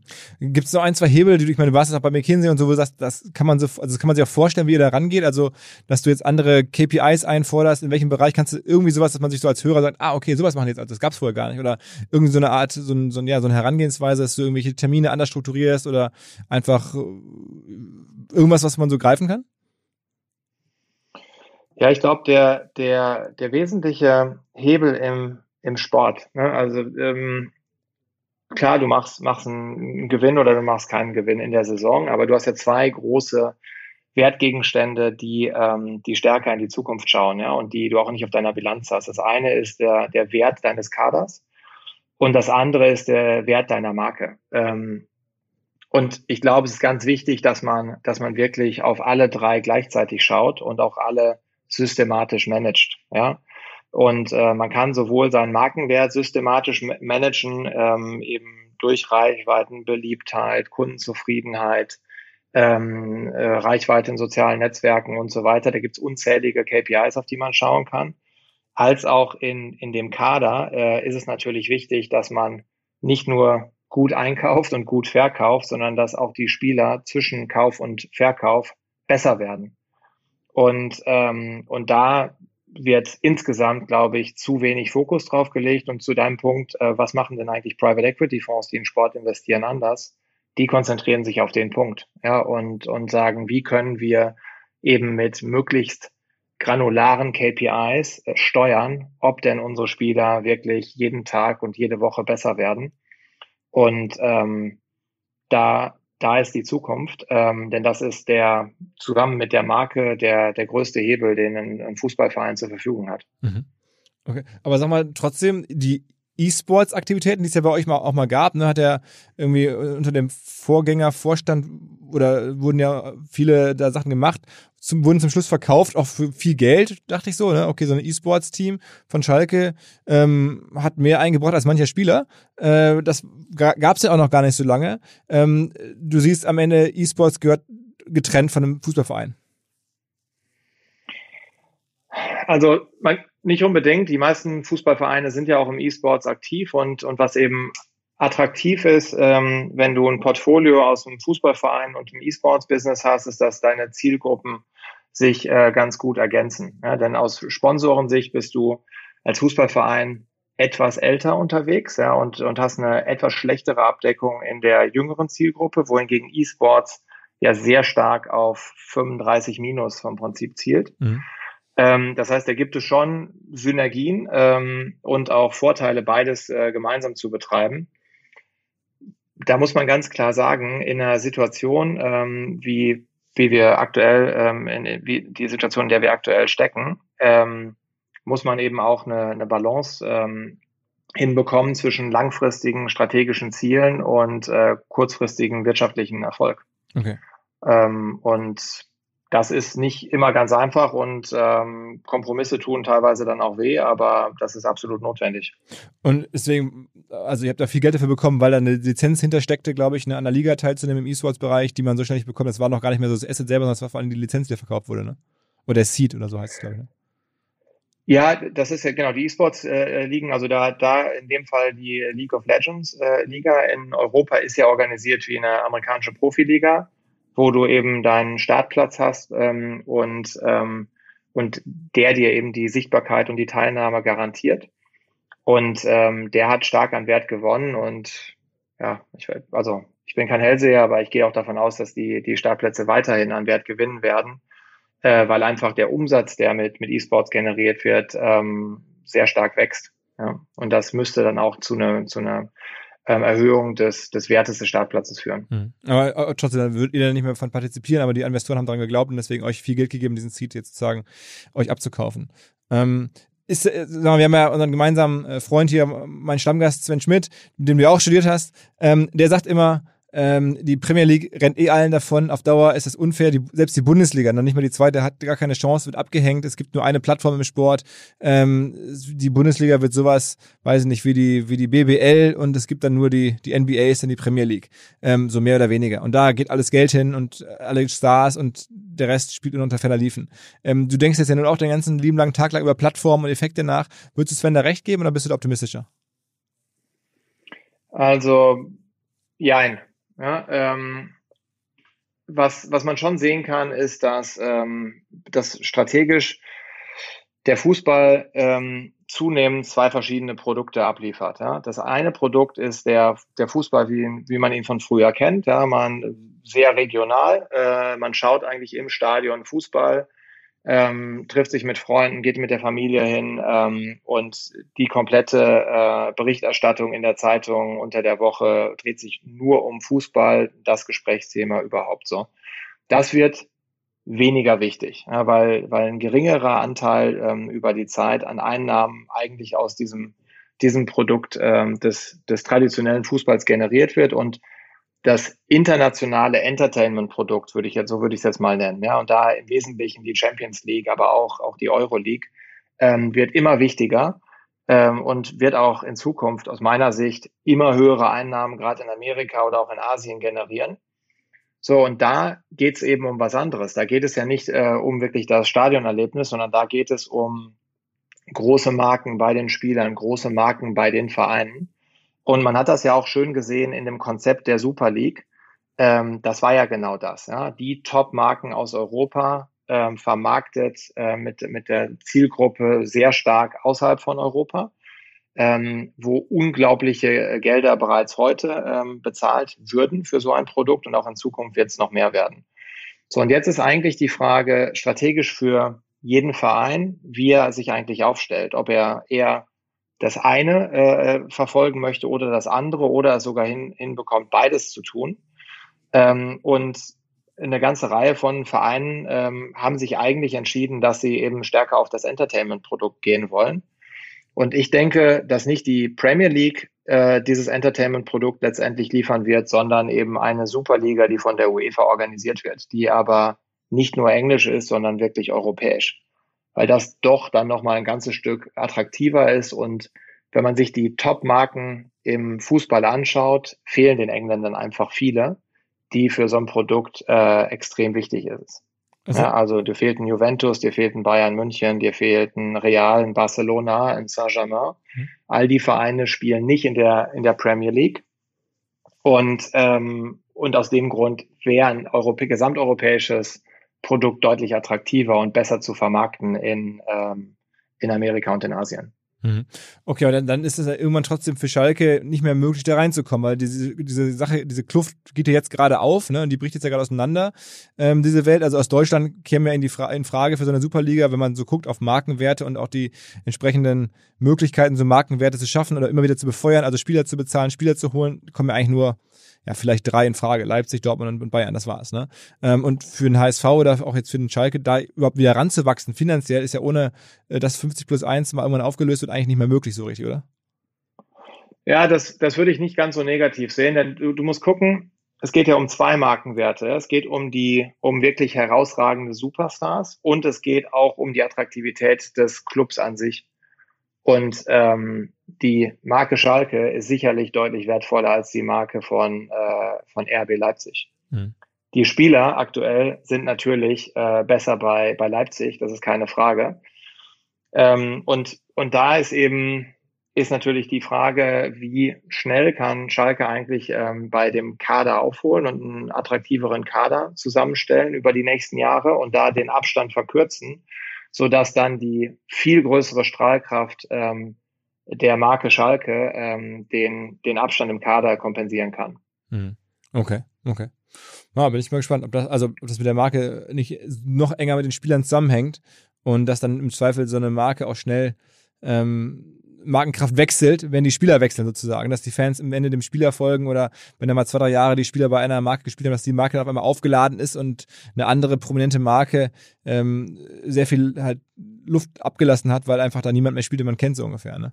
Ähm, aber okay, es, äh, wie, wie nah das aneinander gekoppelt ist, werden wir dann beobachten, bin ich total neugierig. Ähm, aber auf jeden Fall also eine mega Herausforderung. Hast du dich denn gefreut, dass jetzt die Kollegin Hopfen ähm, Ex-Bildchefin von BCG kommt, jetzt in die DFL-Geschäftsführung äh, geht und ja mehr oder weniger für Deutschland mitkämpft in diesem europäischen oder weltweiten Kampf um, um Ligen und, und um Reichweiten.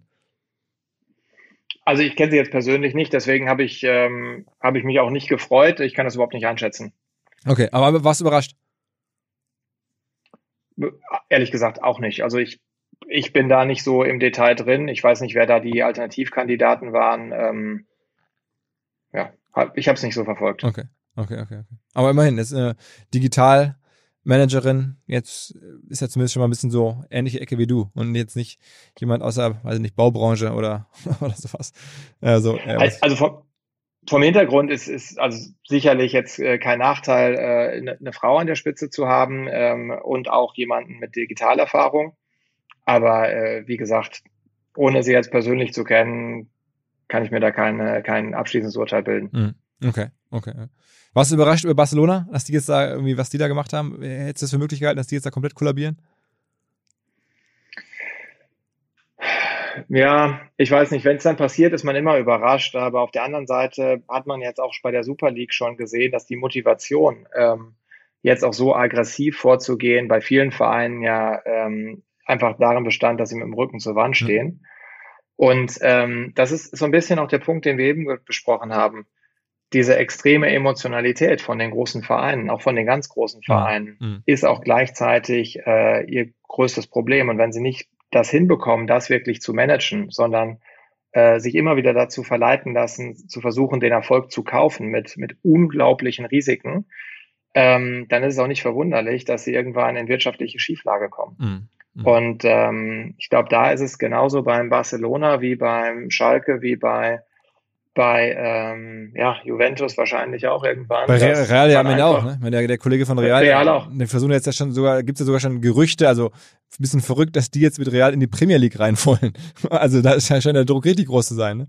Also. Ja, das, das ist eben, das ist dann Verzweiflung und, und man muss einfach dann auch mal auf sich selbst schauen und überlegen, vielleicht müssen sie auch einfach die Vereine dann, dann ruhiger und professioneller führen ähm, statt äh, jeden Strohhalm zu greifen, der kurzfristig dann doch nochmal Gelder generiert. Hm. Ja. Okay, okay, okay. Warten wir es mal ab. Also ein spannender Markt. Ähm, äh, für, mich, für mich super, für uns hoffentlich die Hörer super, jemand zu haben, der sozusagen zwei verschiedene Welten mitbringt. Also einmal die Fußballwelt und die Digitalwelt. Und es gibt ja genug Zusammenhänge. Ähm, also danke, dass du dir die Zeit genommen hast bei all den Aufgaben, die du hast. Ähm, äh, mega, dass du dir da die Zeit rausgeschnitten hast. Ähm, ich habe mich total gefreut. Vielen Dank, Axel. Vielen Dank.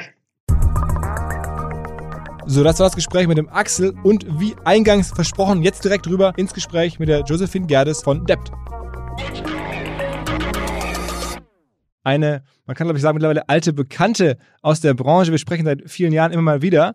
Ähm, sie ist im Leadership-Team oder im Leaderboard der groß und stark wachsenden Agentur Debt, die ich insbesondere deswegen beobachte, weil sie seit vielen Jahren mittlerweile ähm, sozusagen den Markt konsolidieren, aus Holland kommt. Dahinter steht ein großer PE, Carlyle heißt der.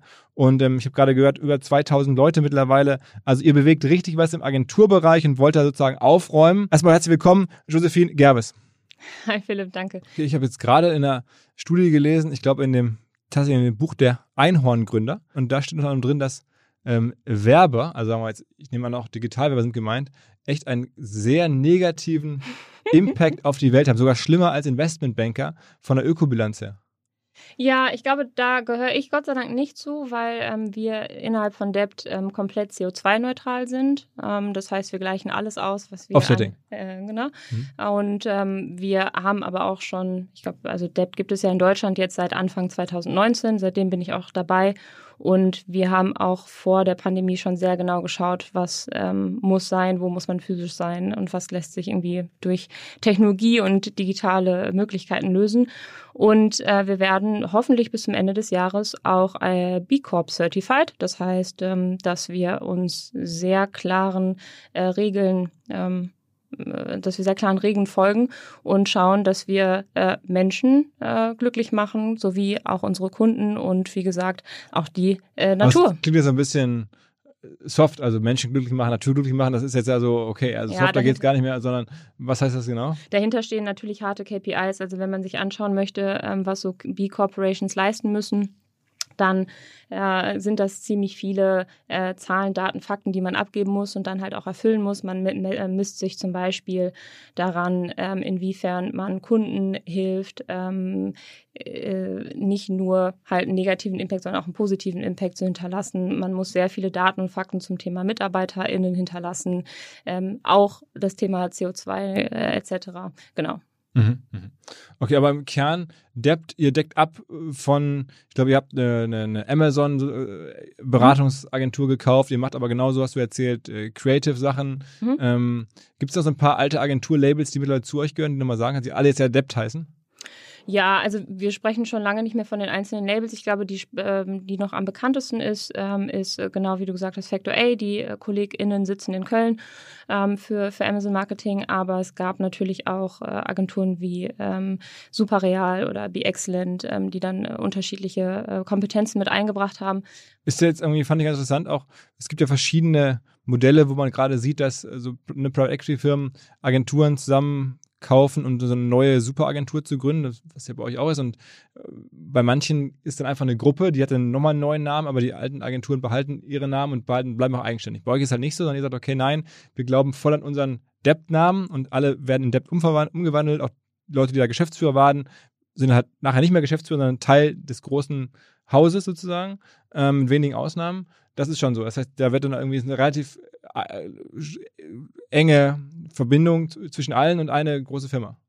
Genau. Also wir haben jetzt nicht das Ziel, dass alle ähm, GeschäftsführerInnen, die an Depp verkaufen, danach äh, wegrennen und die Agentur verlassen. Ganz im Gegenteil, wir schauen einfach, dass jeder, der dazu stößt, seine neue Rolle innerhalb von Depp findet. Das kann entweder im internationalen Setup sein, hm, das kann aber auch eine neue Rolle lokal sein oder wie auch immer.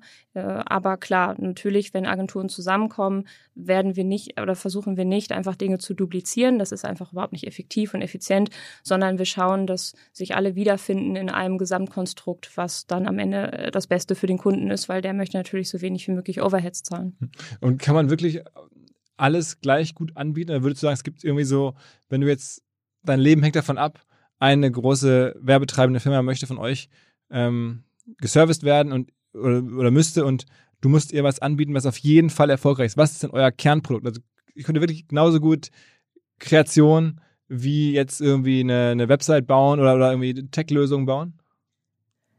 Ja, ich glaube, das, was wir besonders gut können, ist einfach Growth-Partner für unsere Kunden sein. Das äh, klingt jetzt schwammig, ich versuche es mal zu konkretisieren. Das bedeutet, dass wir äh, in der Lage sind, im digitalen Raum Lösungen zu schaffen, die am Ende auf Wachstumsziele von unseren KundInnen einzahlen. Ähm, das kann als Lösung eine Plattform sein, ein digitales Produkt. Das kann aber natürlich auch äh, eine Kampagne sein.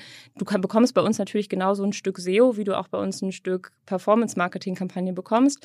Aber spannend wird es natürlich erst, wenn wir mit dem Kunden darüber sprechen, was braucht ihr, wohin wollt ihr, ähm, seid ihr digital dafür aufgestellt und was können wir tun, holistisch, um euch dahin zu führen. Mhm. Okay, also es gibt jetzt nicht einen super Skill. Ja, also ich glaube, was man sagen kann, ist, dass wir im Bereich Fashion und Lifestyle sehr stark sind. Man kann sagen, dass wir im Bereich E-Commerce sehr stark sind. Wir entwickeln ähm, Plattformen und äh, Commerce-Shops für E-Commerce-Shops für namhafte Player. Ähm, jetzt gerade arbeiten wir an der Plattform ähm, für Bogner. Genauso haben wir aber auch andere große Brands irgendwie betreut. Ähm, da baut ihr die Shopsysteme und alles auf. Genau. Aber dann greift ihr auf bestehende äh, Shop-Software zu, dann nimmt ihr dann irgendwie, weiß ich nicht, Commerce Tools, Spriker, Salesforce. You name them, genau. Mhm. Und demnächst gibt es auch von euch ein digitales Festival. Korrekt, am 23. September. Und was passiert da? Naja, wir versuchen, Menschen und Marken auf eine neuartige Weise wieder zusammenzubringen. Das ist das, was wir einfach die letzten anderthalb Jahre vermisst haben. Ne? Es ist irgendwie, Corona hat eingeschlagen und ich musste selbst schauen, was machen wir als Agentur. Ähm, wir hatten natürlich auch Messe-Commitments etc. und all das konnte nicht stattfinden. Und ähm, wir haben einfach für uns einen Weg gefunden, digital Verbindungen zu Menschen aufzubauen. Und gleichzeitig habe ich aber gesehen, dass die ganzen externen Lösungen, die es so gibt, einfach nicht zufriedenstellend sind, weder für mich noch für andere Tech-Partner, mit denen ich täglich spreche, ähm, noch für Kunden. Ja, es gibt eine neue Tech-Event-Plattform von euch. Genau. Wir, das, das Festival, das Kern ähm, des Festivals ist eine digitale Plattform, die basiert auf der Unreal Engine und wird entwickelt von unserem Partner äh, Journey. Und ähm, dazu gibt es ein physisches Event. Ähm, dadurch, dass wir jetzt im September erstmal ein MVP planen, wird das physische Event in Berlin stattfinden. Da sind dann 100 geladene Gäste. Da ist auch dann die physische Mainstage. Und ähm, all das, was physisch passiert, streamen wir live in die Plattform und auch von zu Hause und von den Partnern wird sehr viel Content in diese physische, äh, sorry, digitale Plattform gestreamt. Okay. Hast du, ihr habt dich ja wahrscheinlich auch, ich meine, wenn er selber da jetzt interessiert, weil wir uns auch viele virtuelle Eventplattformen angeguckt haben. Und da gibt es ja komplett verrückte Geschichten. Also auch eine ähm, aus Frankreich, glaube ich, eine Eventplattform, ähm, die jetzt innerhalb von ein paar Monaten Milliarden wert geworden ist, zumindest auf dem Papier. Also scheinbar, also ich persönlich glaube nicht so dran, aber äh, ihr habt das irgendwie auch wahrscheinlich alles evaluiert und dann selbst das nicht gut gefunden. Mm, Hop-in heißt die übrigens, Hop-in. Also und die soll jetzt Milliarden wert sein. Und dann, also ich meine, insofern würde man ja denken, dass gut, dann müsste ja jemand wie ihr die vielleicht gar nicht schlecht finden, aber, aber scheinbar nicht. Ja. Ja, ich glaube, die, die Technologie an sich ähm, stand gar nicht so im Vordergrund, sondern die, der, der Wunsch, eine Experience zu schaffen, so wie man sie heute noch nicht gesehen hat. Mhm. Und so sind wir, haben uns dann aufgemacht und haben dann uns zum Beispiel auch mit äh, Journey zusammengetan, um zu schauen, was ist alles möglich. Die Lösung hat uns einfach am meisten begeistert, genauso wie deren Startup Spirit und deswegen sind wir mit denen zusammengegangen. Ähm, der, die, die Unreal Engine dahinter, ähm, die Gamer unter euch werden es kennen, ist einfach sehr interessant von, dem, von der Userführung her.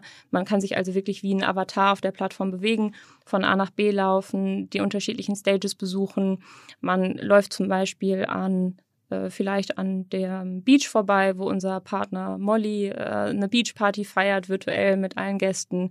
Man kann an äh, möglichen It-Pieces vorbeilaufen von Fashion Companies, die bei uns ausstellen. Man entdeckt vielleicht äh, wie Media-Kooperationen, die wir haben, etc. Und kann jeder mitmachen? Also könnte ich mir jetzt einfach ähm, am 23.09. einloggen und äh, also ich bin ja eh, ihr habt mich ja eingeladen teilweise, deswegen yes. bin ich auch vor Ort. Ähm, aber äh, ähm, jeder kann einfach sagen, okay, ich markiere mir jetzt mit dem 23. dann, dann, dann check ich das mal aus so? Genau, also bestenfalls hast du vorher ein Ticket, das macht es einfacher. Und das kostet? Äh, die Ticketpreise sind so zwischen 19 und 49 Euro, je nachdem, ähm, wie das, der Senioritätsgrad ist, beziehungsweise das Anstellungsverhältnis. Und dann geht's los. Okay, und dann geht es einen Tag lang? Genau, einen Nachmittag. Wir starten so gegen äh, 13 Uhr und dann äh, arbeiten wir gerade noch an dem Abendprogramm und äh, sprechen gerade mit den Artists, wie lange wir das Programm äh, für den Abend noch auslaufen lassen. Und gibt es das nachher auch noch bei YouTube zu sehen oder irgendwann anders?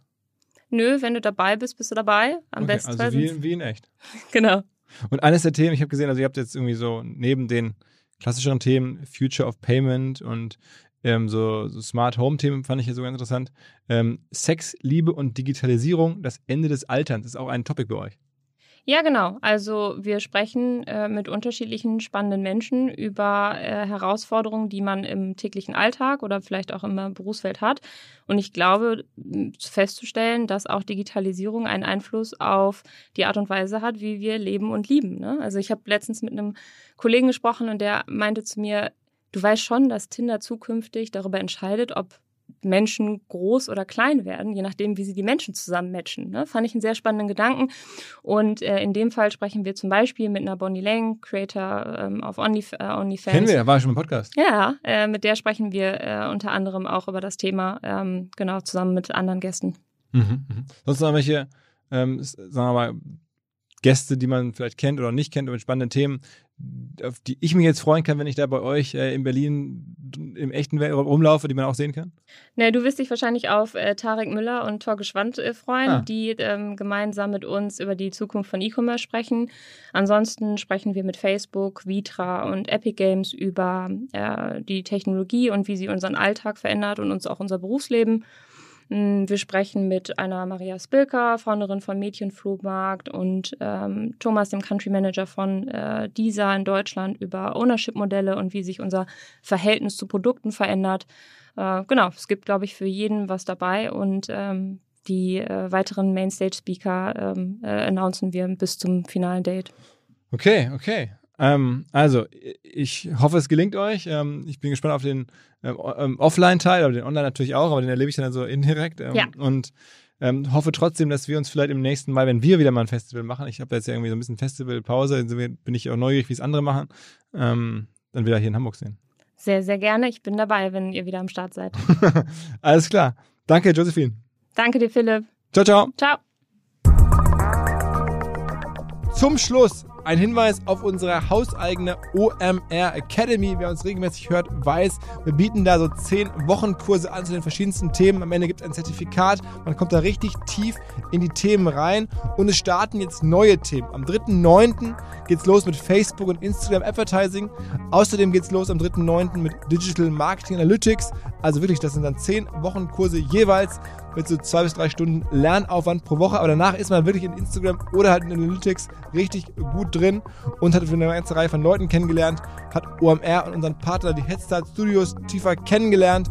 Also unter omr-academy.de einfach mal schauen, da geht's los.